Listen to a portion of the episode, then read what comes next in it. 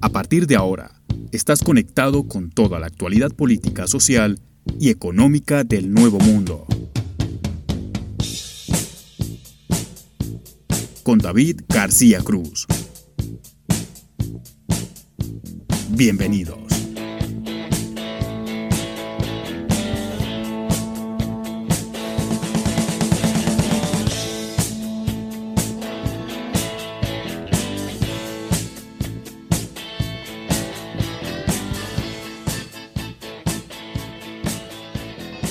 Hola, ¿qué tal? Bienvenidos a esta nueva edición de Voces en Off. Bienvenidos a este ciclo de entrevistas. Hoy vamos a seguir hablando acerca de Afganistán, Vamos a seguir tocando este tema porque el hecho de que después de 20 años los talibanes hayan vuelto al poder en Afganistán es algo o es un hecho que es muy muy relevante, muy importante, quizá de lo más importante que ha ocurrido en el mundo en los últimos años. De este talante es el tema. Desde la línea editorial de este programa hemos considerado que es pertinente dedicarle dos partes a este tema, por lo profundo del conflicto, por lo extenso, por lo, por lo enriquecedor que es hablar de esto, porque si bien, como dije la vez pasada, es un tema que nos parece muy lejano, ellos también tienen problemáticas similares a las que tenemos nosotros. Y creo firmemente, por ahí me puedo estar equivocando, pero no por eso dejo de creer firmemente, repito, que entender, así sea un poco el conflicto de ellos, nos va a ayudar a entender los conflictos de nosotros. Y es por eso que hemos decidido volver a hablar del tema, tocando otros tópicos, por supuesto,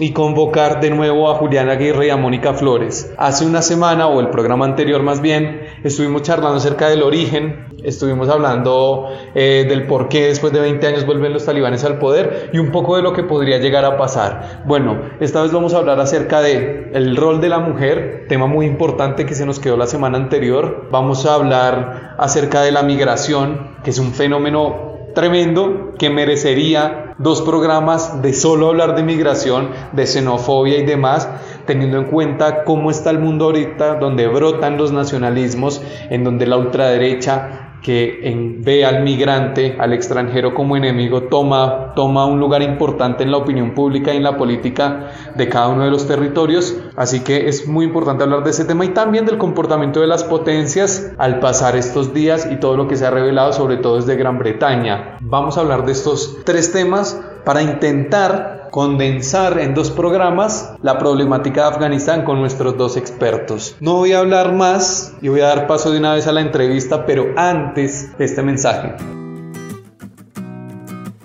Síguenos en redes sociales. Twitter, Voces en Off-Bajo y Facebook, Voces en Off Opinión.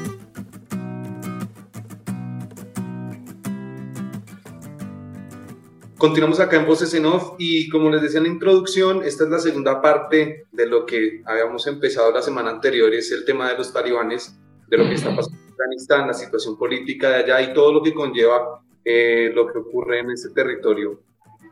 Para esta segunda parte volvimos a convocar a Julián Aguirre y a Mónica Flores. Los saludo, Julián, ¿cómo le va? ¿Qué tal? Buenas tardes. Mónica, ¿cómo estás? Bien, gracias por la invitación.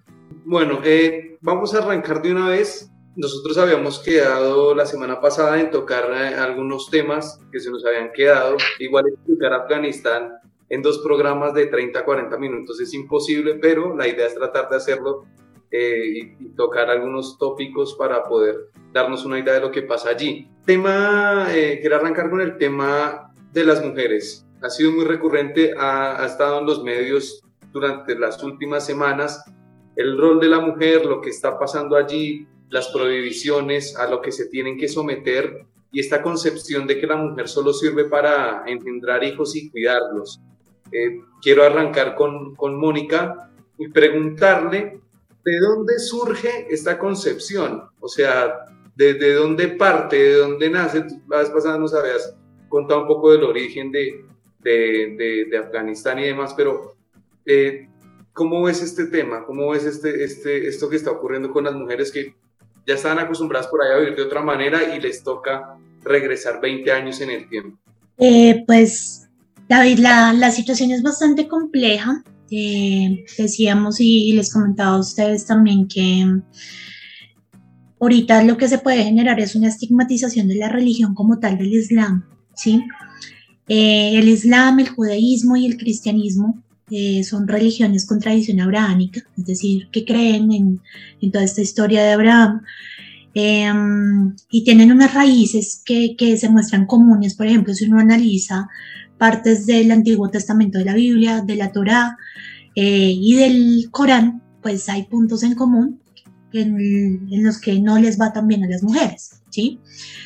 Eh, sin embargo, obviamente, por ejemplo, nosotros acá, sociedades cristianas en su mayoría, no aplicamos eh, al pie de la letra todo eso que nos dice, por ejemplo, el Antiguo Testamento, sino que se hace una lectura desde la modernidad, ¿sí?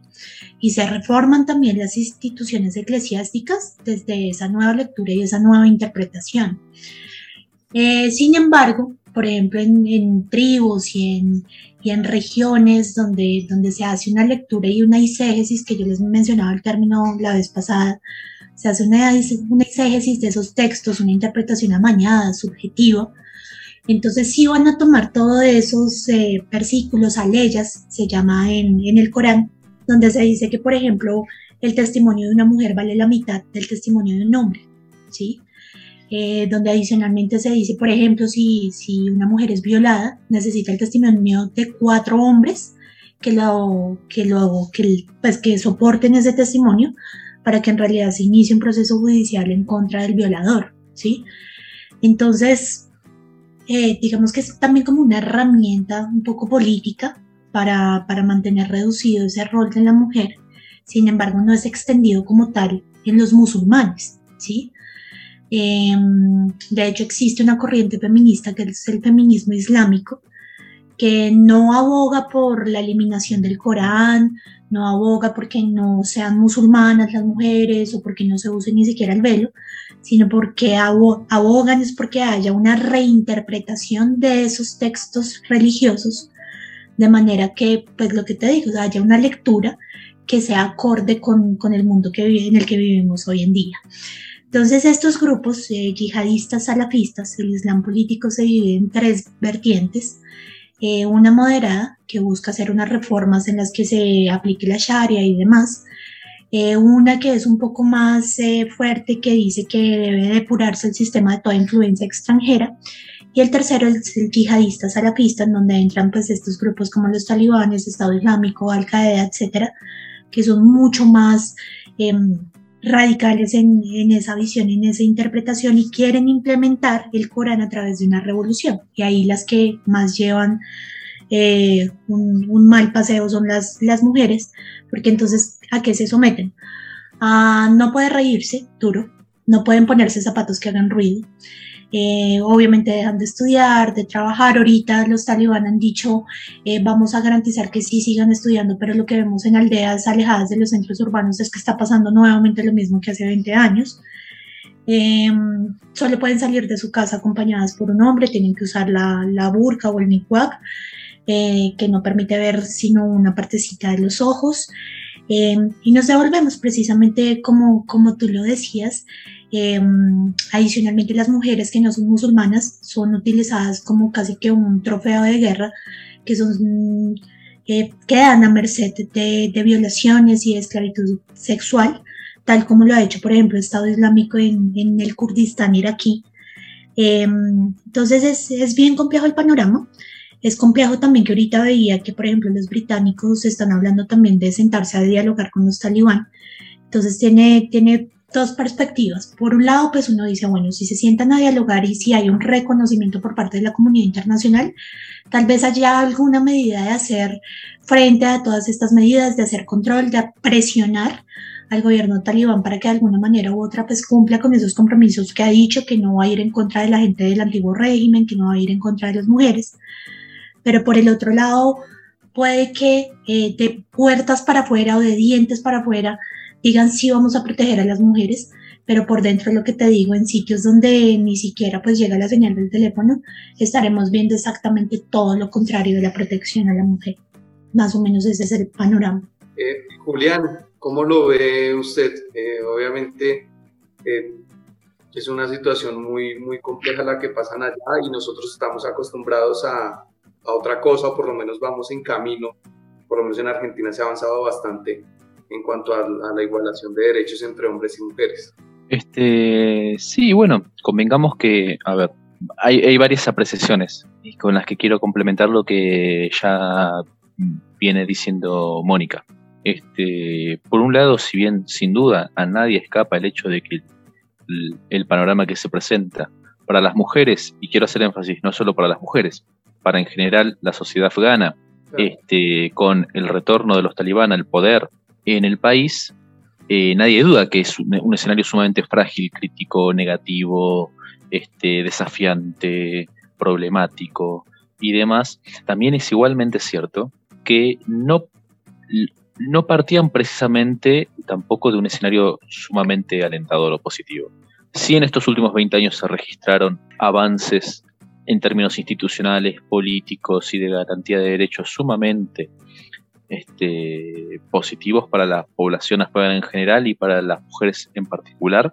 Sin embargo, por ejemplo, por la persistencia de patrones de conducta culturales, eh, morales, de convenciones sociales y demás, tampoco es que las mujeres afganas sin el talibán en el gobierno este, gozaban de amplios derechos y de, políticos civiles y de autonomía en general. Este, menos de un quinto del personal público, menos de un quinto de los, de los, de los trabajadores en el sector del estatal afgano eran mujeres, menos de un cuarto de las mujeres ocupaban puestos representativos en el país, este, solo un ínfimo porcentaje menor al 10% de, la, de, las mujeres afganas contaban con cuentas de banco propias, este, dependiendo mayormente de el varón de la, de la familia para lo que fuese para todo lo referido con operaciones financieras, ¿no? las finanzas del día a día cotidiano.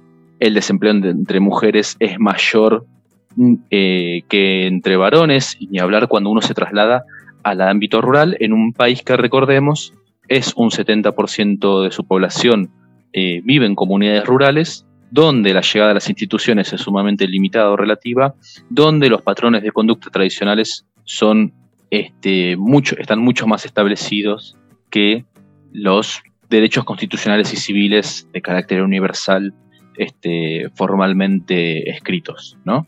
Este, y esto da cuenta de que ya te encontrabas en una sociedad marcadamente conservadora. El uso del burka, aun si no era obligatorio, nunca cesó. ¿no? El burka es ese velo integral que cubre todo el cuerpo, incluyendo la cara, que por otro lado es una tradición exclusivamente afgana. Este, no se usa mayormente el burka en otras poblaciones islámicas fuera de Afganistán. Este, siguió siendo utilizado y puede inferirse un montón de, razones por, ello. Eh, nuevamente, la dificultad para modificar patrones de conducta culturales eh, más allá de lo que uno pueda cambiar en la, en la, letra de la Constitución, ¿no? Que eso, eso es eso habla de todos los procesos sociales, no es algo solo único de, Afganistán. Por supuesto, ahora con, con, el movimiento talibán en el poder, uno puede esperar que si esta situación ya de por sí presentaba desafíos, ahora se vuelva aún más complicada. Este, ni que hablar para aquellas mujeres que desempeñan roles, eh, aquellas mujeres que si bien son una minoría, sí desempeñaban roles que significaban o que representaban un desafío al modelo de sociedad que el movimiento talibán busca, implementar en Afganistán.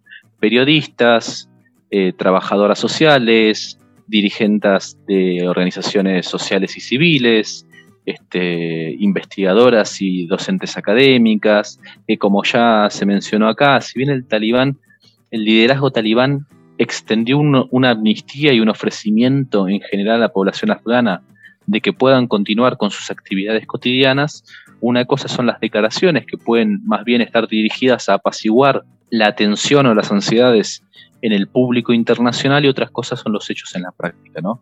Desde julio en adelante, conforme se daba el avance de, los combatientes talibanes en el territorio afgano, se han visto episodios que pueden ser señalados como particulares, pero que son testimonio de algo que puede convertirse en una tendencia mayor, en lo que algunas actitudes y comportamientos del movimiento talibán no muestran cambios respecto de cómo supo, supo actuar en el pasado, ¿no? Este, con intimidaciones y acciones de violencia contra periodistas, este, con allanamientos casa por casa en busca de posibles opositores, disidentes o de figuras públicas marcadas como este, desafiantes para el control talibán este, y demás.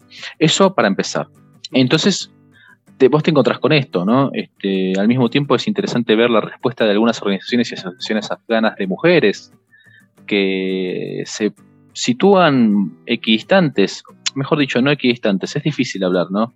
Desde afuera y demás, pero leía comunicados, por ejemplo, de la Asociación, la, denominada Asociación Nacional Revolucionaria de Mujeres Afganas, que es una agrupación eh, civil y política que reúne precisamente a, mujeres afganas de tinte feminista, que así como marcaba como este, enormemente negativo el regreso de los talibanes al poder, eh, no por eso concedía halagos al gobierno que fue derrocado, ni mucho menos a la administración de las autoridades civiles y militares que, condujeron la ocupación extranjera del país, ¿no? Este, y es interesante que muchas veces como en estos relatos se ha obviado, se ha mantenido fuera, a veces por ignorancia, a veces por prejuicios y a veces deliberadamente se ha mantenido fuera las voces de las mujeres afganas y de las organizaciones de mujeres afganas, así como de la sociedad civil afgana en general. ¿no? Siempre se habla de la población afgana como un sujeto pasivo que es testigo de los hechos, que tiene poca agencia en todo esto y que queda más bien sujeto a las acciones o bien del gobierno, o bien del movimiento insurgente de turno, o bien del ocupante extranjero de turno. Y de hecho hay episodios que si bien de vuelta es difícil decir cuán representativos son de una tendencia más general y más nacional, se ha visto en, esto, en, en el último mes episodios de, de protestas donde vos encontrás a mujeres afganas este, participando muchas veces al frente, este, periodistas afganas que muchas veces han sido fundamentales para relatar los hechos desde el terreno minuto a minuto, muchas de las cuales algunas han elegido eh, irse del país, ¿no? Este, entendiendo los riesgos que lleva su, profesión en un contexto como, como el actual. ¿no?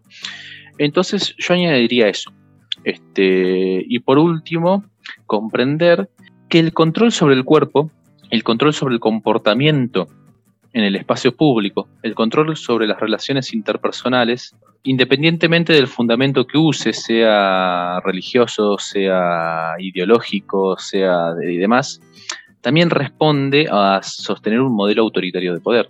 Este, esto, aplica al movimiento talibán y aplica a muchos regímenes políticos en el mundo. Este, en este caso se da por particularidades propias de este proceso histórico, se, usa, se usan fundamentos religiosos para darle legitimidad, sí. Pero en efecto lo que hay de fondo es el control sobre los patrones de conducta y de acción de la sociedad afgana, ¿no? Regir cómo la gente ha de comportarse y manejarse día a día, cómo se mueve, que consume, con quién se encuentra. Hay algo, hay algo ahí que muchas veces en las explicaciones meramente culturales, que, se enfocan en tal o cual este, explicas, en tal o cual argumento religioso, este, a veces pasa por desapercibido, que cuando vos estás ante la construcción de un modelo autoritario de ejercicio del poder y de establecimiento del orden, el control sobre los cuerpos y movimientos de las personas es un aspecto fundamental, que en este caso adquiere un revestimiento religioso por las particularidades del contexto de este proceso como el afgano, pero que no está muy, no está muy lejos de otros procesos políticos, que también intervinieron sobre los patrones de conducta y sobre el movimiento y las, y las corporalidades de las personas. Exactamente. Eh, te quería preguntar, Mónica, porque hablabas de la estigmatización de, del Islam a, a, raíz de todo lo que está ocurriendo y también vemos, ese es el segundo tema que quiero tocar, el tema de la, de la migración. ¿no? Antes de, de empezar la entrevista hablábamos de la migración africana, de Medio Oriente, en Europa, que se está convirtiendo en un problema de, de, de seguridad ciudadana y demás. ¿Cómo ves, eh, ¿Cómo ves este tema, el tema de la, de la estigmatización, de la xenofobia y de la discriminación? Digamos que es uno de los grandes retos de la humanidad, eh, superar la artificialidad y la superficialidad de las fronteras, ¿sí? Porque eso es precisamente lo que se, ve con, se evidencia con la migración, ¿no? Esa superficialidad artificialidad de las fronteras, sobre todo como, como te venía contando ahorita en África y en, y en Medio Oriente, uno ve todo lo que sucede em, con esas migraciones que en este momento de hecho se vuelve una herramienta de poder para Turquía. Turquía en este momento tiene represados aproximadamente 4 millones de personas entre refugiados y migrantes. Eh, de ahí de Medio Oriente, de Yemen, de Siria, eh, de Asia Central y demás. Y digamos que ha sido también como, como esa herramienta de poder para, para negociar con la Unión Europea ciertas cosas. Em, sin embargo, eh, cuando yo veo al migrante más que como un hermano por ayudar en ese sentimiento de solidaridad como humanos, lo que hago es utilizarlo en mi discurso político para definir quién es el enemigo. Entonces eso tácitamente va creando una, una estigmatización, vamos a generalizar, ¿sí? Entonces todos los musulmanes son malos, todos los venezolanos roban en Colombia, eh, todo el que, el que tenga una etiqueta un poco diferente eh, es malo, ¿sí? Y eso viene un poco de esa, esa tendencia. A mí me gusta estudiar civilizaciones y demás, pues para mi seminario de Asia y África. Entonces, por ejemplo, desde, desde antes, con mitos de la creación egipcia y demás, uno se da cuenta del poder tan increíble que tiene dar nombrar las cosas, porque tú nombras las cosas y las etiquetas ahí derecho. Entonces, em, hay un mundo musulmán, nos dice la doctrina de seguridad nacional de Estados Unidos. Hay un mundo musulmán eh, que se vuelve la amenaza no solo para Estados Unidos, sino para el sistema internacional, porque está compuesto por terroristas, ¿sí? Entonces, fíjate que desde el 2001 nos vienen bombardeando con esa información. Entonces, si tú le preguntas y haces una encuesta a ciudadanos de a pie y les preguntas, oye, si yo te digo musulmán o si te digo afgano eh, o si te digo árabe, ¿tú qué te imaginas? Entonces se imaginan, eh, enseguida te van a decir bomba, te van a decir barba larga, te van a decir temor, porque lo he hecho, ¿sí? Lo he hecho con mis clases. De hecho, que día tuve una clase espejo con la Universidad Siglo XXI de ahí de Córdoba, Argentina. Y ya había hecho el, el, ejercicio con mis estudiantes de acá en Colombia. Lo hice con ellos allá en Argentina y pasó exactamente lo mismo. ¿Sí?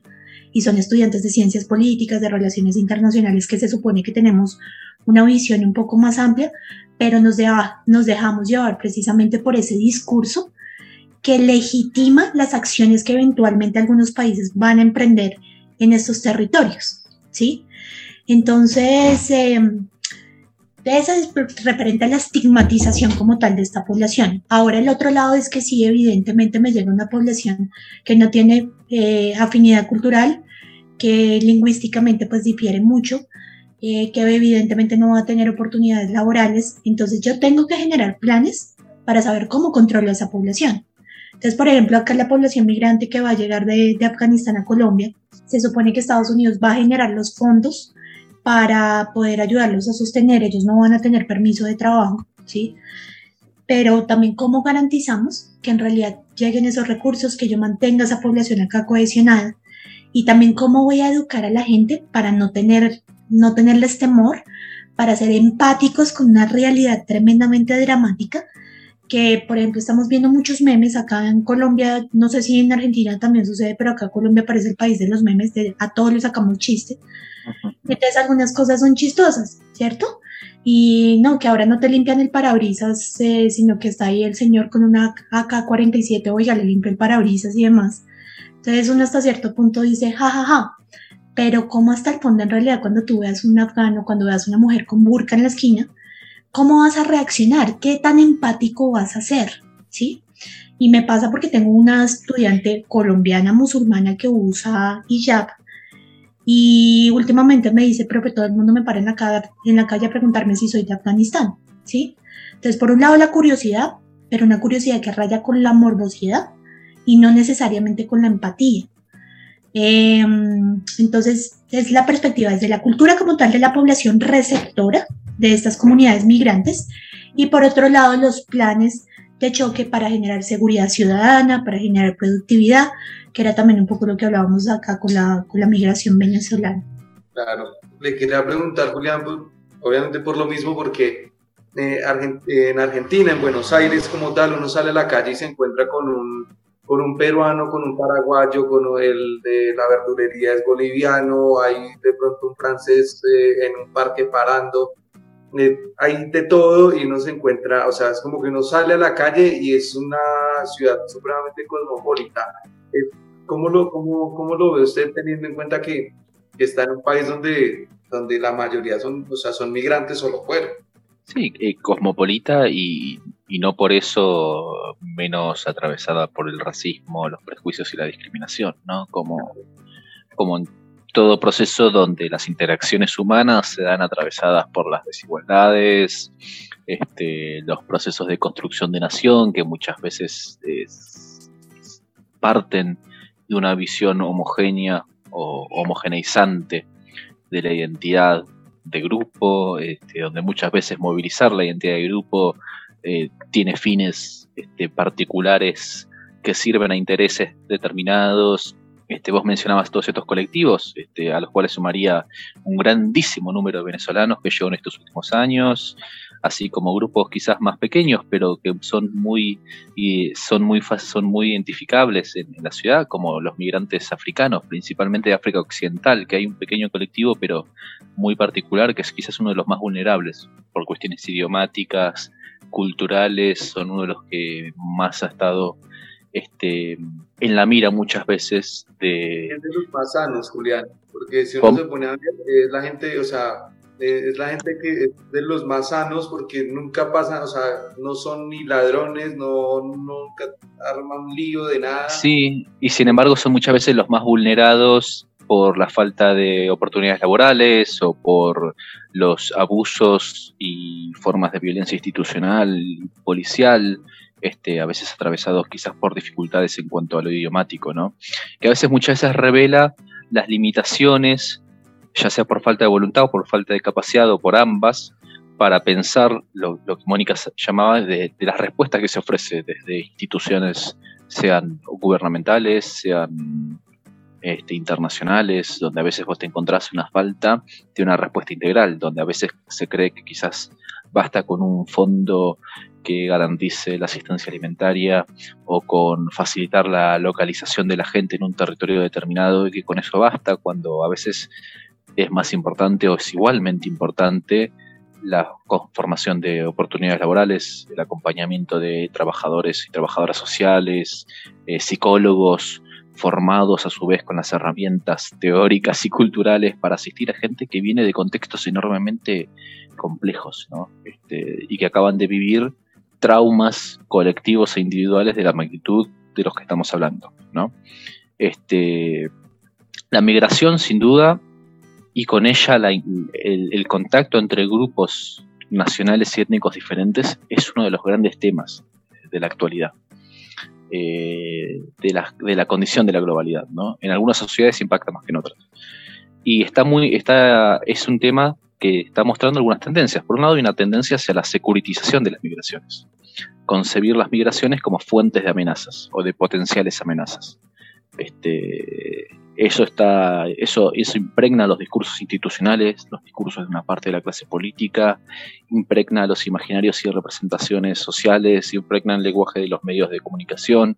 De pronto, las migraciones ya dejan de ser un fenómeno meramente social y pasa a ser una amenaza potencial a la seguridad y la integridad de los estados. No porque lo sea, sino porque así son, son construidas eh, discursiva institucionalmente.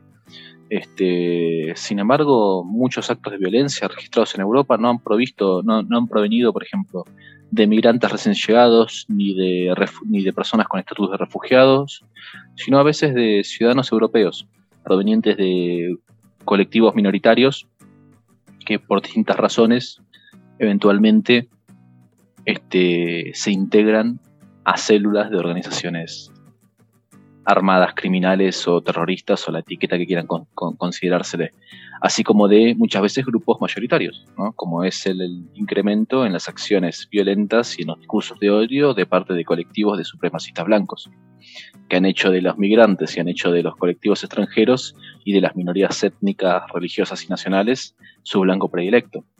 Este, y lo vemos en que eso forja agenda, forja agenda política, forja agenda electoral, forja discursos mediáticos, discursos en redes sociales, como el ejemplo que, dice Mónica de los memes. Este, y lo vemos claramente. Por ejemplo, mencionaba la, migración venezolana, que no la quiero comparar con la situación de los afganos, pero eh, hace unos años atrás, en una de las directivas de defensa del Estado argentino, se definió la migración venezolana como una fuente de inestabilidad para la región.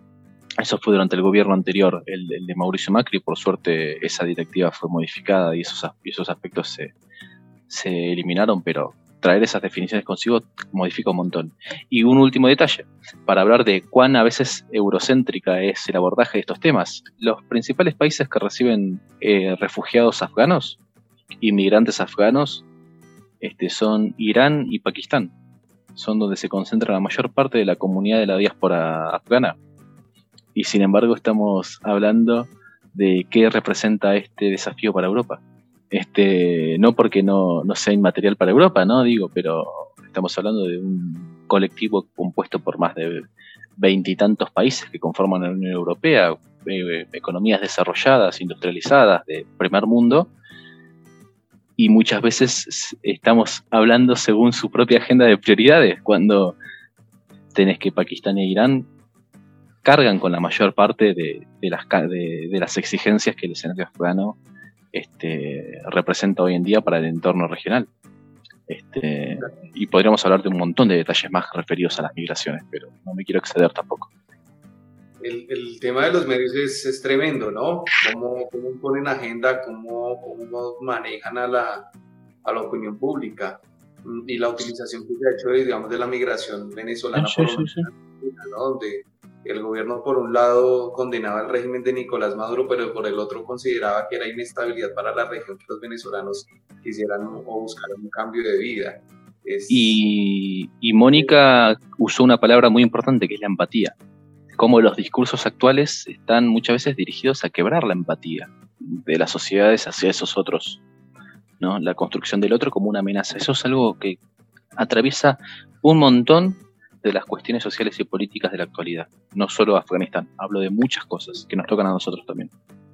Si no, pregúntele a mi ley. Eh, Mónica, quería preguntar por, el tema de, las potencias, lo habíamos hablado antes de, entrar en entrevista, y acerca de lo que está pasando en, Gran Bretaña, porque al ministro de Exteriores, de apellido Rapp, eh, el Congreso o la Cámara de los Comunes eh, acerca de un informe que salió en el que se predecía que Kabul sí iba a caer antes de o a finales de agosto, cuando las predicciones eran que iba a pasar esto después de agosto o el año que, o el año que, que viene. Eh, ¿Cómo ves esta situación o qué pudo haber pasado allí? Eh, ¿Fue inoperancia? ¿Fue un optimismo excesivo, como dice el ministro, de parte de las potencias de creer que los talibanes iban a demorar más en tomar Kabul? O, simplemente nadie leyó los documentos o les conviene que esto esté así. Eh, tú antes de, la entrevista hablabas de, del mercado armamentístico. Cuéntame qué, qué, percepción tienes de esto. Pues como todo hay dos dimensiones, ¿no? Entonces te hablaba de esa primera del mercado armamentístico, armamentístico por lo siguiente. Los cuatro negocios más rentables en el mundo en este momento, primero es el mercado de armas, segundo narcóticos, tercero personas y cuarto casa furtiva. ¿Sí? Em, entonces, evidentemente, el negocio de las armas es mm, tremendamente, tremendamente bueno.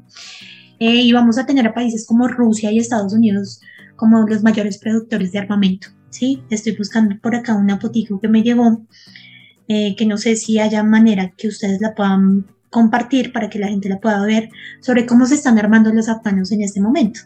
No estoy hablando ya de la típica AK-47, ¿sí? Eh, que cargan al hombro, sino que ya estamos hablando de helicópteros, estamos hablando de aviones, ¿sí?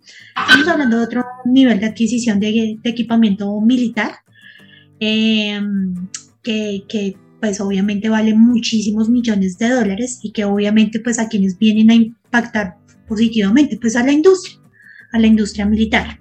Entonces, pues digamos que ese sería un escenario en el que pues yo evidentemente sí leí los informes, porque igual es seguridad internacional y en el marco de la OTAN son muy juiciosos y muy rigurosos en todo el tema. Adicionalmente tienen uno de los mejores aparatos de, tecnología, de tecnología para, para la inteligencia militar. Entonces evidentemente ellos sabían cuántos talibán son, qué armamento tienen, estrategias y demás. O sea, no estamos hablando de hace un siglo donde era poco probable deducir cómo iba a actuar el enemigo asimétrico. Bueno, hablando ya de, terminología, pues de conflictos, tenemos un, Estado por un lado y, un grupo insurgente por el otro y eso es un conflicto asimétrico. Entonces, yo evidentemente de, creo que había la información suficiente. Eh, lo que pasa es que ya estaba valiendo mucho estar allá, ¿sí? Em, ya el hecho de poner gente a que muriera. Eh, fondos, estamos hablando de aproximadamente 700 mil millones de dólares que puso nada más Estados Unidos para fortalecer las fuerzas militares afganas. Eso lo comienza a cobrar también la población, que no, no me acuerdo si fue con ustedes que lo hablamos, que pasó más o menos lo mismo que en Vietnam, que llega un punto en el que dice, bueno, ya está reduciendo costos acá para programas sociales para seguir financiando la, la guerra en Vietnam.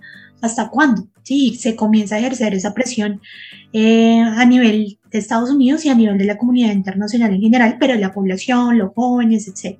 Eh, entonces, pues digamos que el mundo es realista, el sistema internacional es realista desde esta perspectiva de las relaciones internacionales, una perspectiva teórica que dice que el sistema internacional es anárquico por excelencia, em, que los seres humanos pues son egoístas, eh, digamos que es un pesimismo antropológico con el que se mira desde esta perspectiva al mundo y eso nos ayuda a entender pues, la situación de muchos países. A mí no me importa que haya gente muriendo, mi industria está ganando plata, ¿sí?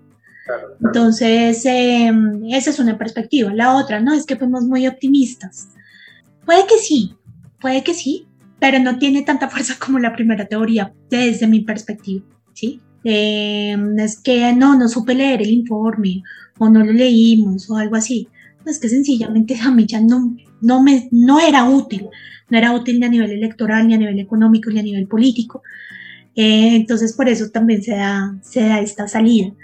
Y lo que vemos es un reacomodamiento desde mi perspectiva de potencias en la región, en la que Irán y China y Rusia toman un papel preponderante que han estado buscando desde hace varias décadas para poderse consolidar como los líderes regionales, para que China consolide también estas rutas eh, comerciales, eh, trazo de gasoductos, de oleoductos eh, por toda esta región y le conviene de alguna manera u otra también que salgan las potencias occidentales para que ellos reacomoden estos, estos diálogos que ya vemos que iniciaron desde, desde muy temprano.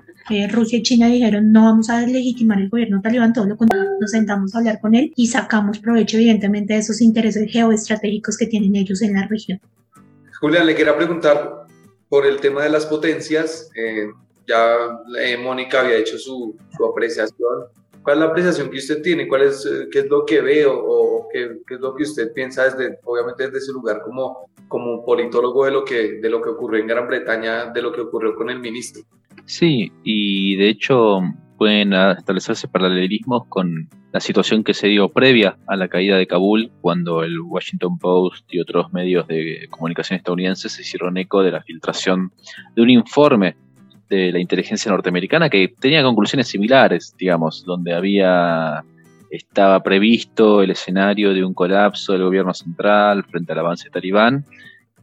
Y en todo caso el error quizás fue que esos informes eran hasta demasiado optimistas, ¿no? Nadie dudaba de, de la caída de Kabul, solamente erraron en, los, en el plazo para que eso suceda. Este, y no hay dudas, digamos, que tras 20 años comprendiendo los recursos materiales y humanos volcados, el nivel de, involucramiento de estos países en varios niveles, ¿no? A, nivel de agencias asistenciales, este, agencias de inteligencia, eh, militares. La, presencia y la coordinación en Afganistán era tal que es muy difícil pretender que por optimismo o por inocencia este, no, no hubiesen visto venir el escenario que, se daba.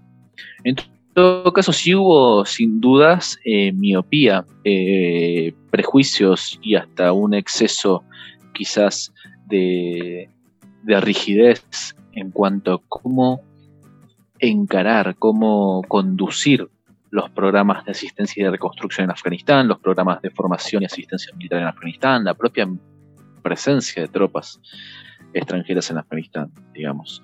Este, nuevamente, hay balances, estudios, informes que las agencias de estos países mismos hacen y muchos son de acceso público que son bastante transparentes en cuanto a la autocrítica, ¿no? en cuanto a las deficiencias y problemas que ya se identificaban.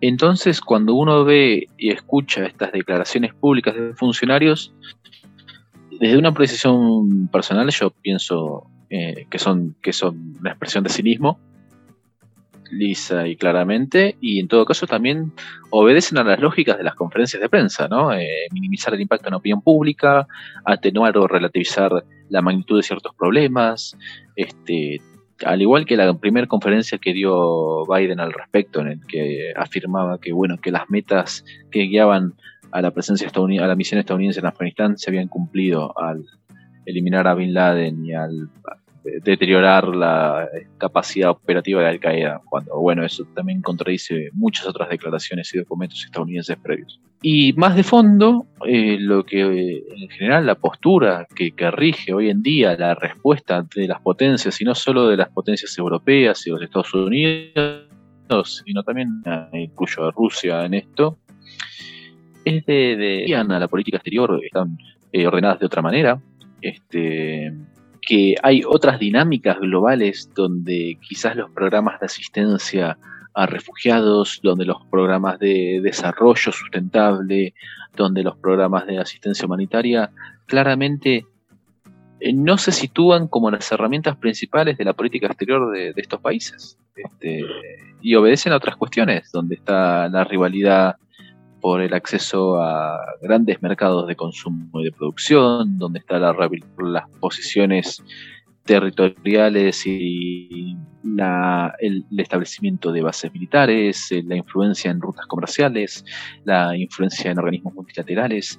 Eh, en 2018, si no me equivoco, 2018 o 2017, fue que el documento de defensa nacional norteamericano, por primera vez desde el 2001, eh, trasladaba la prioridad que debía regir en la política exterior y defensa estadounidense de la lucha contra el terrorismo a la amenaza y desafío presentado por este, potencias rivales, personificadas principalmente por China y por Rusia, junto a otros estados quizás más de, segundo orden, del orden de potencias regionales.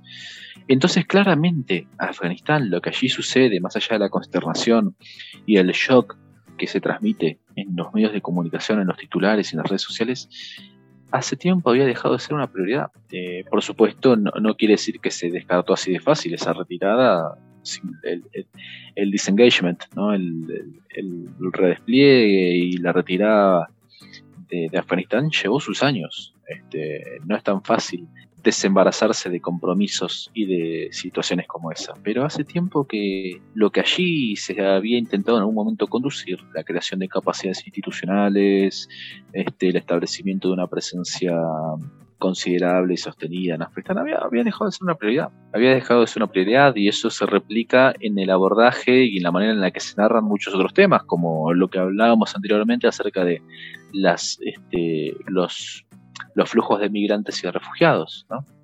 donde la, prioridad puede pasar a estar más bien en los intereses autocentrados del país, más que en actuar sobre los escenarios que, donde se encuentra la raíz, la, raíz de estos problemas, de estos desafíos, de estas cuestiones. Este, entonces, eso. Este, y se ven las actitudes de, de los gobiernos. Este, nuevamente, la retirada de Estados Unidos de Afganistán, aunque precipitada, desorganizada, bochornosa, lo que fuese, fue parte de una política asumida, continuada por la administración de dos partidos diferentes, ¿no? tomada durante el gobierno de Trump y continuada y ejecutada finalmente por el gobierno de Biden y que obedece a un cambio en las perspectivas y prioridades de la estrategia y política exterior de los Estados Unidos. Este, entonces así, y así como ocurre en Estados Unidos, así como se da eso en Estados Unidos, obedece también, las respuestas de otros países obedecen a sus propias prioridades y orientaciones y horizontes en los objetivos de su política exterior. Nuevamente, China, Rusia. China, en a lo largo de julio ha habido reuniones, muchas de ellas difundidas públicamente, digamos, reuniones protocolares, formales, en las que funcionarios políticos y diplomáticos rusos, chinos, iraníes, cataríes, turcos, se han reunido con dirigentes y representantes talibanes y a veces por intermediación este, para establecer, bueno, para hacerle llegar al movimiento las condiciones por las cuales eh, se volvería aceptable un reconocimiento del nuevo status quo. esa es la, dura, la fría, la fría y dura realidad del pragmatismo que rige hoy en día en la política exterior, muy lejos quizás de ese, ese idealismo que algún, en algún momento acompañaba eh, la visión de una gobernanza global, multilateral, este, con visión en el desarrollo y el acompañamiento mutuo entre las sociedades humanas y demás, ¿no? Más bien lo que hoy prima es, es eso, bueno, yo tengo mis intereses, vos, movimiento talibán, sos capaz de mostrarte como garante de estabilidad en el país y en la región, bueno, listo, a lo tuyo. Este, estamos dispuestos, quizás en los, próximos meses, conforme el escenario avanza y se avanza de forma positiva para nuestros intereses, a, ofrecer una prenda de paz y de reconocimiento mutuo y de normalización de las relaciones.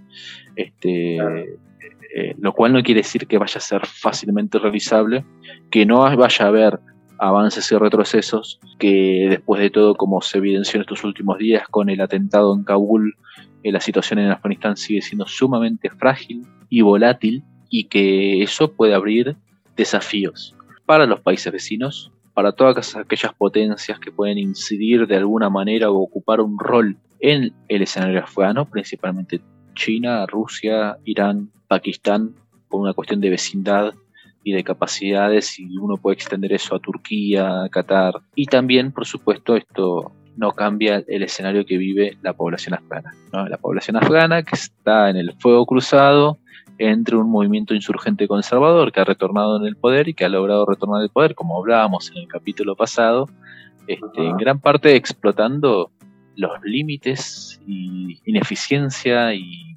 déficits con el cual se condujo una ocupación militar extranjera y un proyecto frustrado y fallido de construcción de una nueva institucionalidad. Y eso lo, lo, vemos hoy en día en los titulares y pantallas de medios de comunicación y redes sociales. Eh, Julián y Mónica, eh, les quería dar las, las, gracias por este tiempo. No les quiero quitar más tiempo del que ya, me, del que ya nos regalaron, tanto a nosotros como a la gente que nos escucha. Y bueno, les quería eh, dar el agradecimiento por estar. Gracias, Mónica. Gracias a ustedes por seguirnos teniendo en cuenta. Gracias, Julián. Gracias a ustedes desde ya para lo que necesiten y gracias por el interés y por el espacio. Síguenos en redes sociales. Twitter, Voces en Off-Bajo y Facebook, Voces en Off Opinión.